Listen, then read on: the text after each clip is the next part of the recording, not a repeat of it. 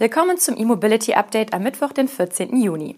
Die Sendung wird Ihnen präsentiert von Mannekes, Ihrem Partner für intelligente E-Mobility-Ladelösungen. Und das sind heute die Top-News zur Elektromobilität.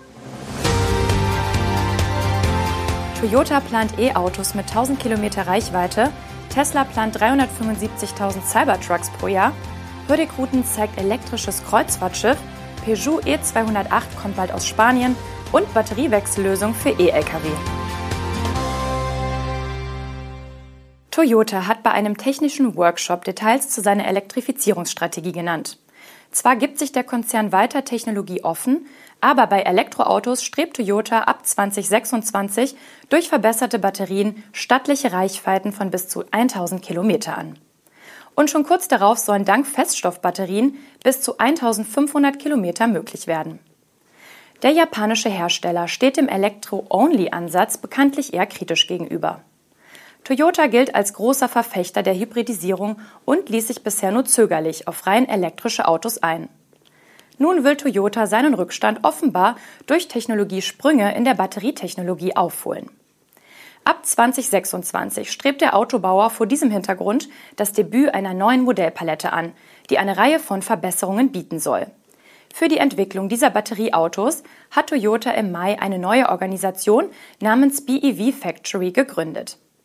Diese soll bis zum Jahr 2030 rund 1,7 Millionen der insgesamt bis dahin von Toyota geplanten 3,5 Millionen E-Autos produzieren. Dabei setzt Toyota unter anderem auf Aluminium-Druckgussbauteil, kleinere E-Achsen, Silizium-Carbid-Halbleiter und vor allem bessere Akkus. Mit diesen Lithium-Ionen-Batterien der nächsten Generation will Toyota ab 2026 bei seinen neuen Stromern stattliche Reichweiten von bis zu 1000 Kilometern erreichen. Geplant sind dabei Akkuvarianten mit NMC und LFP-Chemie.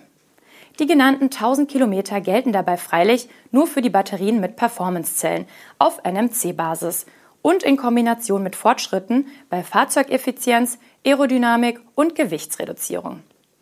Die LFP-Batterie dagegen soll vor allem gut und günstig sein. Für den Zeitraum 2027 bis 2028 strebt Toyota dann bereits die Kommerzialisierung von Feststoffbatterien an, mit denen der Autobauer Reichweiten von zunächst 1200 Kilometern und in der Spitze von bis zu 1500 Kilometern für möglich hält. Bei beiden Reichweitenwerten macht Toyota allerdings keine Testzyklusangaben. Es bleibt also offen, ob damit auch der europäische WLTP-Zyklus gemeint ist. Tesla strebt für den Cybertruck offenbar die Produktion von 375.000 Einheiten pro Jahr an. Der US-amerikanische Hersteller hatte im Januar angekündigt, dass der Cybertruck im Laufe des Jahres 2023 in Texas in Produktion gehen soll. Die Angaben zum Output der Cybertruck-Produktion machte nun ein US-Portal unter Berufung auf Mitteilungen von Tesla an die Zulieferer öffentlich. Aus den neuen Infos soll zudem hervorgehen, dass Tesla Ende August die ersten Exemplare des Cybertruck fertigen will und den offiziellen Start der Serienproduktion für Anfang Oktober plant. Die 4680er Batteriezellen für den Tesla Cybertruck könnten wie berichtet zunächst Panasonic und LG Energy Solution liefern, da Tesla mit seinen eigenen Zellen dieser Bauart das nötige Energiedichteziel noch nicht erreicht hat. Eine Serienversion des elektrischen Pickups hat der Hersteller bisher allerdings nicht gezeigt. Auch ein endgültiger Preis wurde noch nicht genannt. Den Cybertruck hatte Tesla im November 2019 präsentiert und den Beginn der Produktion seither dreimal verschoben. Die norwegische Reederei Hurtigruten hat Pläne für ein emissionsfreies Kreuzfahrtschiff vorgelegt. Es soll das energieeffizienteste Kreuzfahrtschiff der Welt werden. Ein erstes Exemplar soll 2030 in See stechen. Das nun als Konzept präsentierte elektrische Kreuzfahrtschiff wird unter dem Projektnamen Sea Zero zusammen mit einem Konsortium aus zwölf maritimen Partnern und einem Forschungsinstitut entwickelt. Es ist 135 Meter lang und verfügt über 270 Kabinen für 500 Gäste und 99 Besatzungsmitglieder. Zudem soll es mit drei bis zu 50 Meter hohen Segeln ausgestattet werden. Diese sind einfahrbar und werden mit über 1500 Quadratmetern Solarpanelen bestückt. Auch von Windenergie ist bei diesem Projekt die Rede. Letztere soll in Batterien mit einer Gesamtkapazität von 60 Megawattstunden gespeichert werden. Die Akkus können zudem in den Häfen entlang der Route aufgeladen werden. Das Projekt C-Zero startet nun in eine zweijährige Phase, in der die vorgeschlagenen Technologien im Hinblick auf das endgültige emissionsfreie Schiff getestet und weiterentwickelt werden. Die aktuelle Forschungs- und Entwicklungsphase konzentriert sich auf die Batterieproduktion, die Antriebstechnologie, das Rumpfdesign und nachhaltige Technologien, die den Energieverbrauch auf ein absolutes Minimum reduzieren. Andere, noch nie dagewesene Technologien, die auf dem Kreuzfahrtschiff zu finden sein werden, sind gegenläufige Propeller und mehrere einziehbare Strahlruder. Zudem sollen Luftschmierung, fortschrittliche Rumpfbeschichtung und proaktive Rumpfreinigung zum Einsatz kommen. Hurtigruten Norwegen plant das erste kleinere emissionsfreie Schiff für das Jahr 2030 und will langfristig seine gesamte Flotte auf emissionsfreie Schiffe umstellen. Stellantis hat laut spanischen Medien in seinem Werk bei Saragossa mit der Kleinserienproduktion des Peugeot E208 begonnen. Die Fertigung des Modells erfolgte zuvor in der Slowakei, wurde aber nun nach Saragossa verlagert. In Spanien startet die Fertigung nun zunächst in kleinen Stückzahlen ehe im September oder Oktober die Serienproduktion des E208 beginnen soll. Laut spanischen Medien erfolgte die Verlagerung, da das Werk in der Slowakei neue Modelle zugeteilt bekommen hat und der E208 deshalb das Feld räumen musste.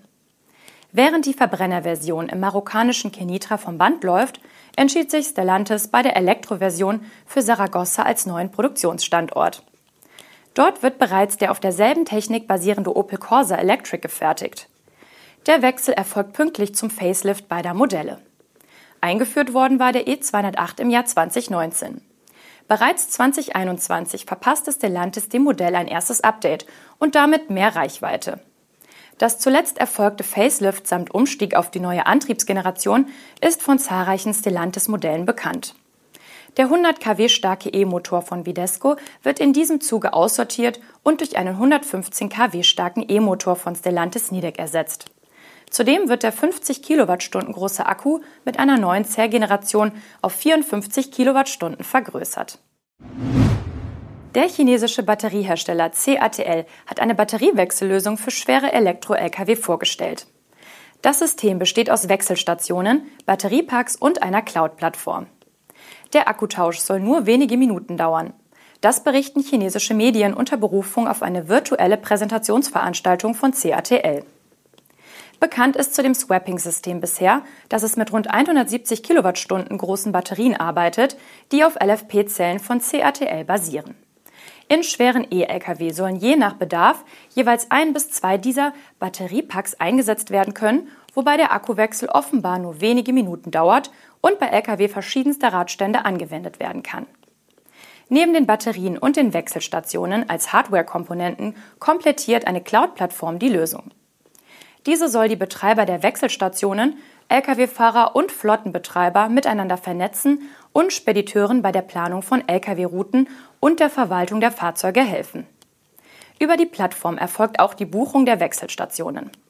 Laut CATL soll der Service das Potenzial haben, die Betriebskosten für einen Lkw um rund 4.000 bis zu 8.000 Euro pro Jahr zu senken. Und das bei einer jährlichen Fahrleistung von 200.000 Kilometern. Diese Schätzung beruht auf der Annahme, dass der Preis für Kraftstoff und Neufahrzeuge dem heutigen Niveau entspricht. Das waren die News und Highlights der Elektromobilität zur Wochenmitte. Die Sendung wurde Ihnen präsentiert von Manicus, Ihrem Partner für intelligente E-Mobility-Ladelösungen. Tschüss!